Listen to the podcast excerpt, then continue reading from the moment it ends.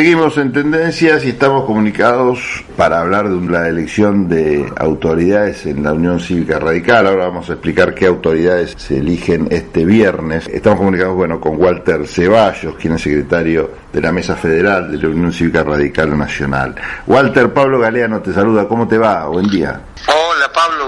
Gracias por convocarme a la radio. Walter, en esta ocasión vamos a hablar también de la Unión Cívica Radical. Este día viernes se reúne el partido en una importante reunión que ustedes llaman los radicales convención, justamente para elegir al presidente de ese organismo interno, que para que la gente entienda, una de las misiones principales que tiene es la de definir las políticas de alianzas que el partido hace con otras agrupaciones. Y en este formato que se ha impuesto en la Argentina y en el mundo de coaliciones de gobierno, creo que es importante el papel de la convención. Contanos cómo enfrenta el, partido este momento y también, de paso, si podés ilustrarnos qué otra cosa hace la convención nacional del partido. Bueno, en, primer lugar, como me parece importante resaltar que la Unión Cívica Radical es un partido nacional y federal, o sea que tiene una organización partidaria, de órganos de gobierno partidario que tiene una parte ejecutiva, que es el Comité Nacional, donde están representadas de manera igualitaria, con cuatro delegados por provincia, los 24 distritos, y una parte normativa, que es el máximo organismo partidario, que es la Convención Nacional, eh, que está integrada por representaciones de los 24 distritos, pero en la misma proporción de la cantidad de legisladores nacionales que tiene cada uno de esos 24 distritos. O sea, la Convención Nacional del Radicalismo este, son en total alrededor de 330 miembros y están representados allí también las organizaciones este, sectoriales de la Unión Cívica Radical, de la Juventud Radical, de la Franja Morada y de la Organización de Trabajadores Radicales. Bien. La Convención Nacional es el máximo organismo porque es el que resuelve, además de la política de alianzas que vos ya mencionaste, lo que para nosotros es muy importante, que es el programa con el cual la Unión Cívica Radical se va a presentar hacia las elecciones presidenciales. El programa nacional que propone el, radicalismo, en este caso el programa que el radicalismo propondrá hacia adentro de la coalición de Juntos por el Cambio. La Unión Cívica Radical viene desde marzo del 2015, donde decidimos en Gualeguaychú integrar la coalición junto con el PRO y con la coalición cívica y otros partidos y otros partidos este, de federales y provinciales este, cambiemos y, hemos ratificado nuestra participación en Juntos por el Cambio después de Gualeguaychú en dos oportunidades más. Lo hicimos en, en La Plata, en el 2017 y lo hicimos en Parque Norte en el 2019, digamos. En el 2021 la situación de la pandemia impidió la realización del plenario, pero sí se hizo por vía la ratificación de la mesa ejecutiva.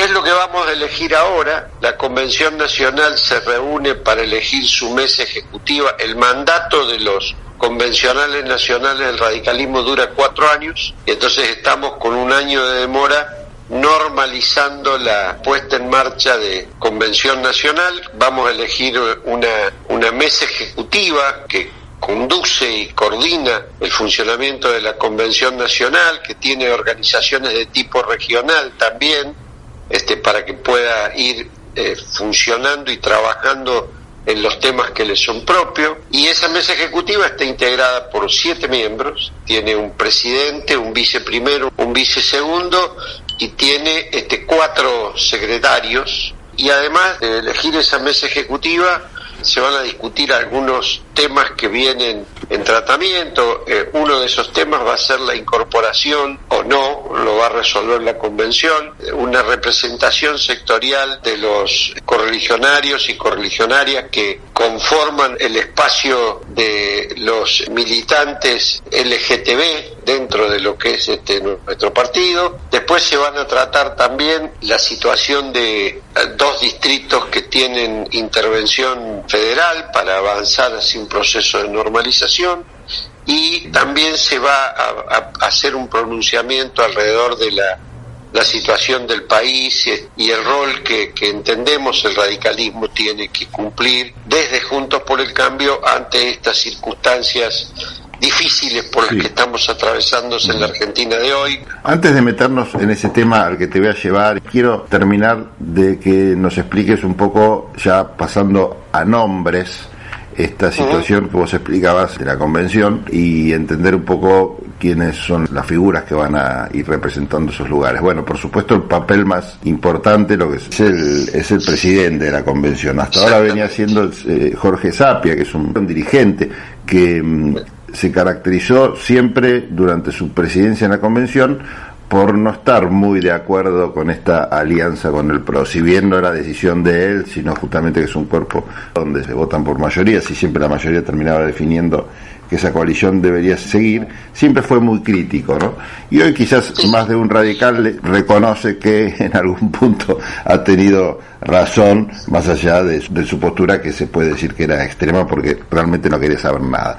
Ahora se habla de Gastón Manes, ¿no? Como la figura a ocupar ese cargo que ocupaba Sapia. ¿Vos crees que entre el presidente de la convención y el presidente del partido, que en este caso es Gerardo Morales, tiene que haber una coincidencia ideológica mínima o está bueno que exista este tipo de ruidos adentro del partido, por lo menos para que se instale el debate? Primero déjame decirte que yo tengo un, gran afecto y un gran reconocimiento y sobre todo un profundísimo respeto por el doctor Sapia, por su trayectoria, por su convicción, por su integridad de hombre de bien. Jorge es un hombre, es un radical pleno.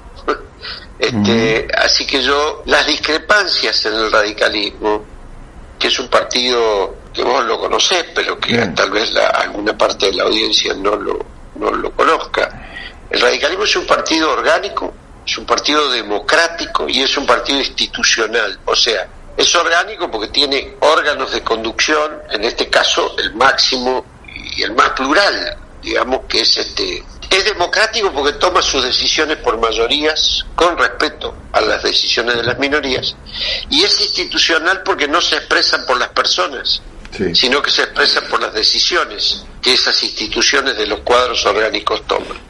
Y es este relevante, te voy a decir, por ejemplo, yo recuerdo en Gualeguaychú, este, había tres posiciones. Una posición que era los que planteábamos, en la que yo estaba enrolado, la, la incorporación del radicalismo en una coalición con el PRO y, la coalición cívica, que es la que resultó mayoritaria.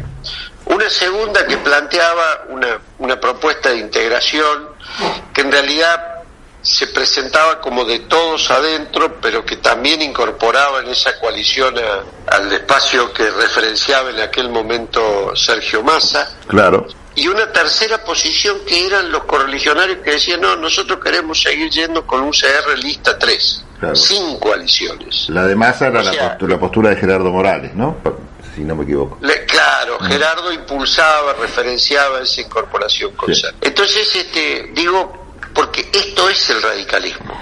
El respeto a las minorías es este es la democracia, es la institucionalidad. Entonces mi mi mi mi, mi, valora, mi valoramiento positivo y mi reconocimiento a Jorge Sapia. Con respecto al tema de la consulta, normalmente entre la elección del Comité Nacional que mm. se hace cada dos años, que sería el órgano ejecutivo del radicalismo, y la convención nacional que se hace cada cuatro, este, existe una alineamientos políticos internos que casi siempre se repiten y, este caso creo yo que no va a ser una excepción. Este nosotros tuvimos la elección del Comité Nacional en diciembre del año pasado.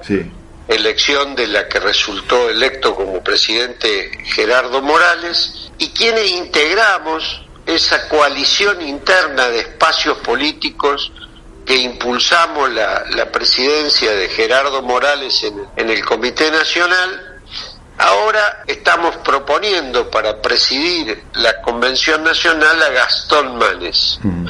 Te diría que es no es un único espacio interno, somos un conjunto de espacios internos del partido que tenemos hacia adentro del radicalismo coincidencias en lineamientos generales de, política partidaria y yo creo que es casi, no solamente va a haber sintonía fina, va a haber sintonía eh, gruesa en esta coalición de espacios internos que eligió con una mayoría muy amplia a Gerardo Morales presidente en el Comité Nacional, una mayoría muy amplia que además hubo una lista única porque esa mayoría muy amplia también tuvo la, la predisposición de integrar a, a otros espacios que inicialmente tenían otros candidatos en diciembre que se incorporaron en los cargos de conducción del partido en proporción a la representación que lograron en el plenario del Comité Nacional.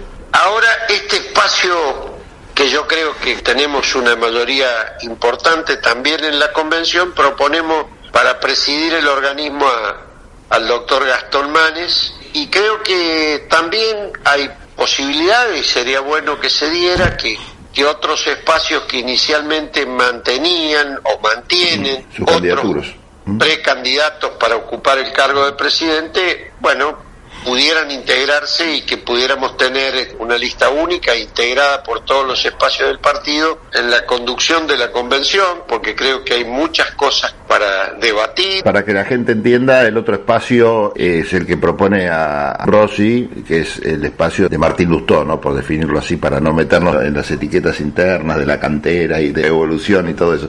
y que venía sonando fuerte. Igualmente, algún amigo mío dice que no hay que contar los pollitos antes de que nazcan, ¿no? Pero hay que cortar, hay que, no hay que contar cordero antes de tenerlo en el corral. También son metáforas animalistas que viene bien. Pero bueno, todo indica que Gastón Manes igual cuenta con la mayoría necesaria. Vos decís que existe todavía en estos días la posibilidad de establecer un diálogo y que quede como candidato único Manes directamente y se baje Rossi no sé si se baje, yo eh, estoy convencido que existe la posibilidad, aspiro a que así sea y aspiro a que el radicalismo siga por esta línea de fortalecimiento y, ser activo, propositivo y fortalecernos porque, porque el radicalismo creo que después de muchos años de haber tenido que estar al principio en la resistencia, después en la recuperación, yo soy un convencido que el 2023 va a volver a tener al radicalismo como actor protagónico de la política nacional. Bien. Walter, bueno, hablemos un poco del país sin dejar de lado de hablar del radicalismo, ¿no? Porque hoy por hoy creo que a nivel oposición ha recuperado un papel el partido por mérito propio y también por errores que ha cometido su socio político, el PRO, y errores del gobierno actual. El Partido Radical se ha convertido otra vez, por suerte, ¿no? En protagónico y volvió a escucharse su voz, cosa que durante el gobierno de Macri desgraciadamente no pasó. ¿Cuál es el rol que estás viendo que el partido en esta instancia y con este escenario tiene en un marco también complicado porque no solo el gobierno está mal, sino que se ve que la sociedad está respondiendo mejor a argumentos y posiciones que son peligrosas que al discurso o las propuestas radicales. A ver, Pablo, primero yo sé que las coyunturas este, son muy tentadoras para asumir posiciones más tácticas que estratégicas, pero los resultados se miden en, en medianos plazos y, y digo esto, creo que el radicalismo eh, en su momento decidió y mayoritariamente, pero hizo, tomó la decisión correcta de integrarse en Cambiemos con un rol que hay que recordar de donde veníamos. Nosotros veníamos de una, de una sucesión desde el 2001 que tuvimos la caída de nuestro propio gobierno.